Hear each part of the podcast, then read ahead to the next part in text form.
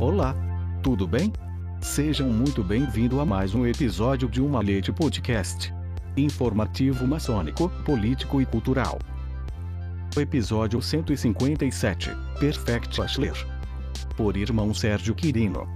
A expressão encontrada nos rituais de língua inglesa encontra similaridade em nossa pedra cúbica.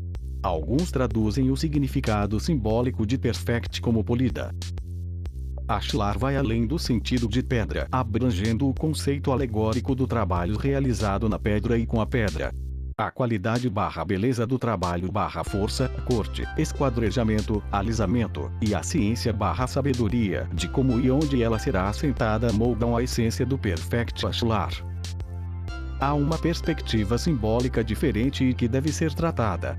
Observamos nos templos a pedra bruta nas mais diversas formas. Muitas vezes, nas mais possíveis deformidades. Mas, normalmente, após a mudança de coluna, ela se apresenta cuboide, na forma de um grande dado feito de pedra, talvez influenciado pela analogia simplista: pedra cúbica igual pedra em cubo.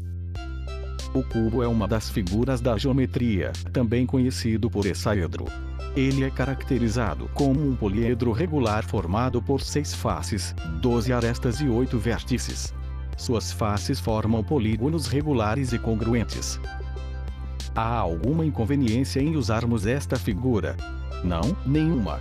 Todavia, devemos compreender outras formas que surgem após o perfeito trabalho realizado na pedra original.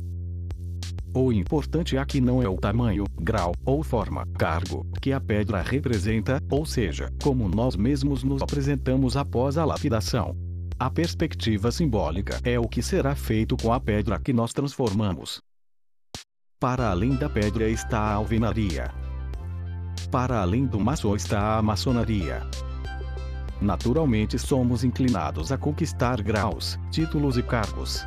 Às vezes, por questões pessoais, algumas nobres, enlevo, outras, nem tanto, medalhas e honrarias. Mas, o Criador não é apenas arquiteto. Ele é também artífice na construção de uma sociedade mais justa e perfeita. E para isto ele utiliza as pedras que encontra. Neste trabalho o que importa não é o tamanho ou a forma da pedra, e sim as arestas bem delineadas e as faces prontas para receber a argamassa da ética, que impede o surgimento de trincas da corrupção na obra do edifício moral da sociedade. Devemos nos esforçar para manter o fio do cinzel bem afiado e não ter medo de colocar força no malho.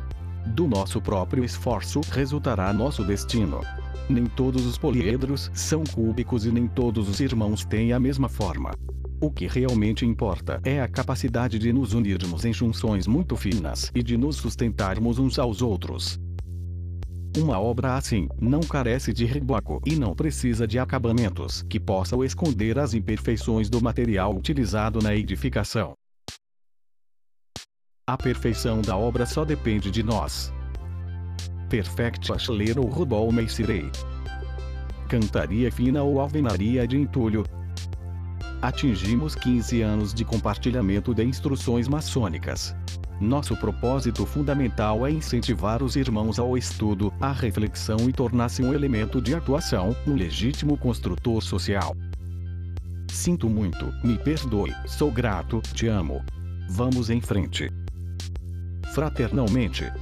Sérgio Quirino, grão-mestre da Grande Loja Maçônica de Minas Gerais. Edição: Luiz Sérgio Castro. Até um próximo episódio de Uma Leite Podcast.